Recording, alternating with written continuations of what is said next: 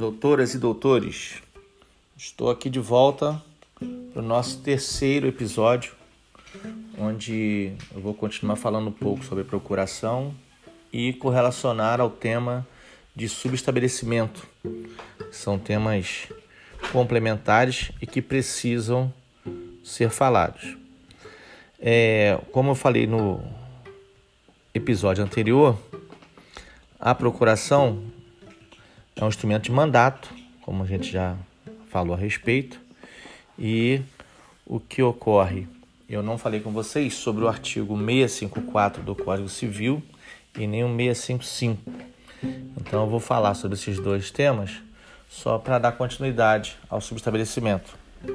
Então, o que diz o 653? Opera-se o mandato quando alguém recebe de outrem poderes para, em seu nome, praticar atos ou administrar interesses. A procuração é um instrumento do mandato.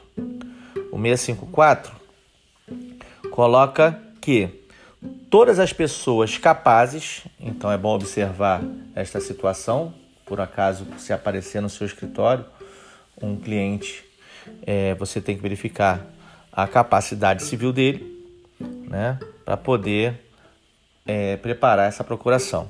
Então está lá. Todas as pessoas capazes são aptas para dar procuração mediante instrumento particular que valerá desde que tenha a assinatura do otorgante. Mais uma vez o requisito para o documento, para o instrumento particular de procuração, a assinatura de quem está é, otorgando poderes a este advogado. Um instrumento particular deve conter a indicação do lugar onde foi passada a qualificação do otorgante, do otorgado, ou seja, aqueles preceitos que eu coloquei para vocês no episódio anterior. Então, o 654 também faz o que? Também estipula, se eu não tenho ideia de como produzir esse documento, se eu pego o 654 e leio o parágrafo primeiro, eu coloco no documento os itens necessários que vão conter a procuração. Então, às vezes você encontra procurações bem elaboradas, com textos sim, né, bem elocubrados e tudo mais, mas na verdade, se você for no 654, parágrafo 1 você resolve aquele seu problema. Então, às vezes você encontra uma procuração de uma folha e meia, tá? Com diversos textos, onde, na verdade, se você observar o 654, você resolve isso. Parágrafo 2. O terceiro, com quem o mandatário tratar, poderá exigir que a procuração traga a firma reconhecida. Isso é importante, tá? Porque muitas vezes você vai tratar com o seu cliente e o seu cliente entende que esse parágrafo aí, né, o parágrafo é, é, segundo do 654, possui alguma validade. Mas nós temos que observar que, pelo menos, né, é, uma situação tão recente, ou num, num momento bem recente, o reconhecimento de firma deixou de ser obrigatório. Então isso caiu por terra, tá? Essa eficácia é, é, não existe mais, ok?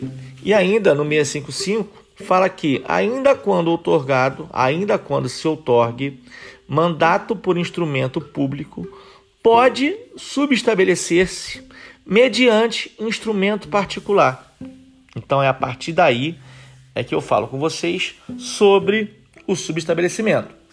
Então o subestabelecimento ele também está presente, também está presente, tá?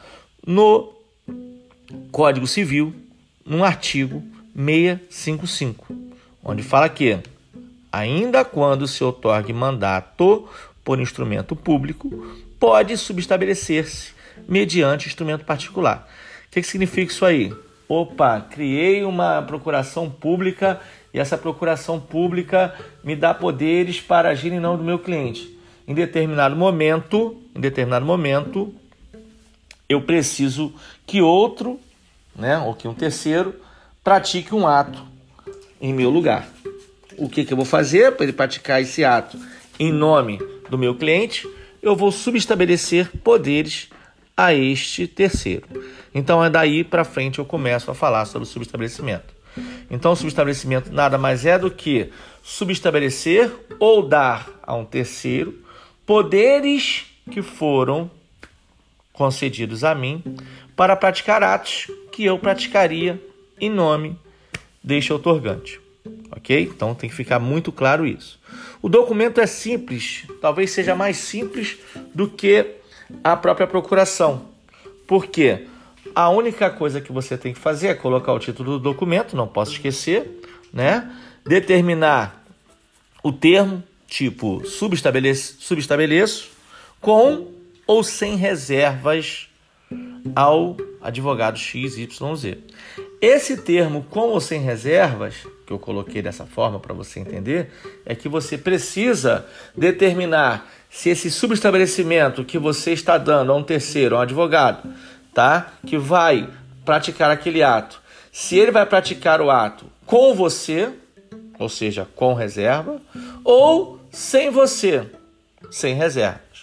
Outros falam é, é, de maneira didática, tentando explicar a questão de com reserva e sem reserva.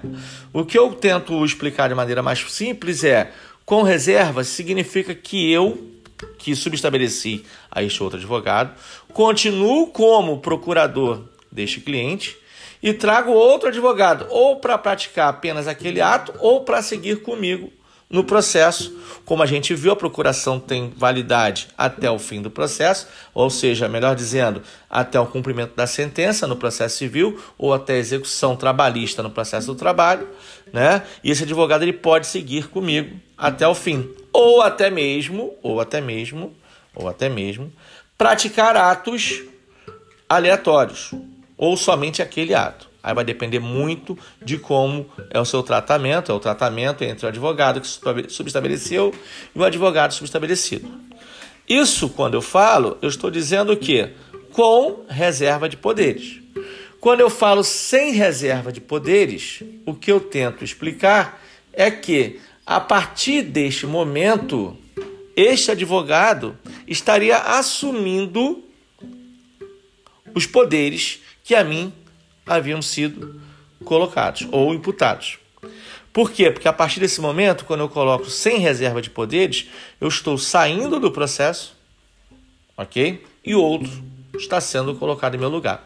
Isso pode acontecer de que maneira? Pode acontecer por vontade própria do advogado, pode acontecer por vontade própria do cliente. Não estou dizendo aqui e nem estou colocando a questão do contrato de honorários ali firmado entre advogado e cliente. Estou dizendo, estou falando a respeito da prática, né? Então, uma, uma das relações, é, ou melhor dizendo, um dos motivos que fazem com que exista a relação entre cliente e advogado é a confiança. Se isso foi quebrado, pode ocorrer que tanto o advogado quanto o cliente não queiram mais é, é, se colocar né, naquela situação ali, naquela relação é, contratual. E a partir daí o que, é que ocorre?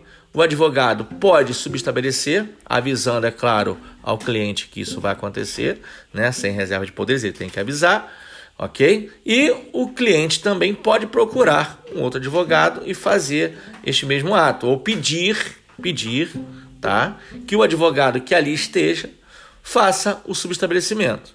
Tá ok? A gente pode até desenrolar outro, outro episódio para falar sobre esse fato. Mas o importante é saber que este é o momento em que o advogado determina lá a, o subestabelecimento com ou sem reserva, indicando o nome, né, a qualificação de quem vai praticar aquele, aquele ato em nome deste, ok? Incluindo, determinando que, ou explicitando a, os poderes conferidos por quem, por quem no caso otorgou aqueles poderes, tá? E indicando, indicando o número do processo do qual este advogado irá praticar o ato. Então essa parte importante a falar. Ok? Então o subestabelecimento é bem mais fácil, bem mais tranquilo você lembrar a respeito, tá? O que é importante saber? Bem, o 654, 655 eu já falei com vocês, né? Já falei em outra oportunidade do 105 do CPC. Agora eu vou falar do 692 do Código Civil ainda, que no 692 do Código Civil dispõe que o mandato judicial fica subordinado às normas que lhe dizem respeito constantes na legislação processual e supletivamente as estabelecidas neste Código. Ok? Então, é só para a gente entender a fonte supletiva do Código de Processo Civil, tá? Que na verdade é o contrário. Na verdade, o Código de Processo Civil é que determina as regras para a procuração e subestabelecimento, ou seja, a questão do mandato, tá? E supletivamente utiliza-se o Código Civil para poder é, dirimir qualquer dúvida a respeito. Um outro ponto importante é o artigo 26 do Código de Ética e Disciplina do, do Estatuto da Ordem. Tá?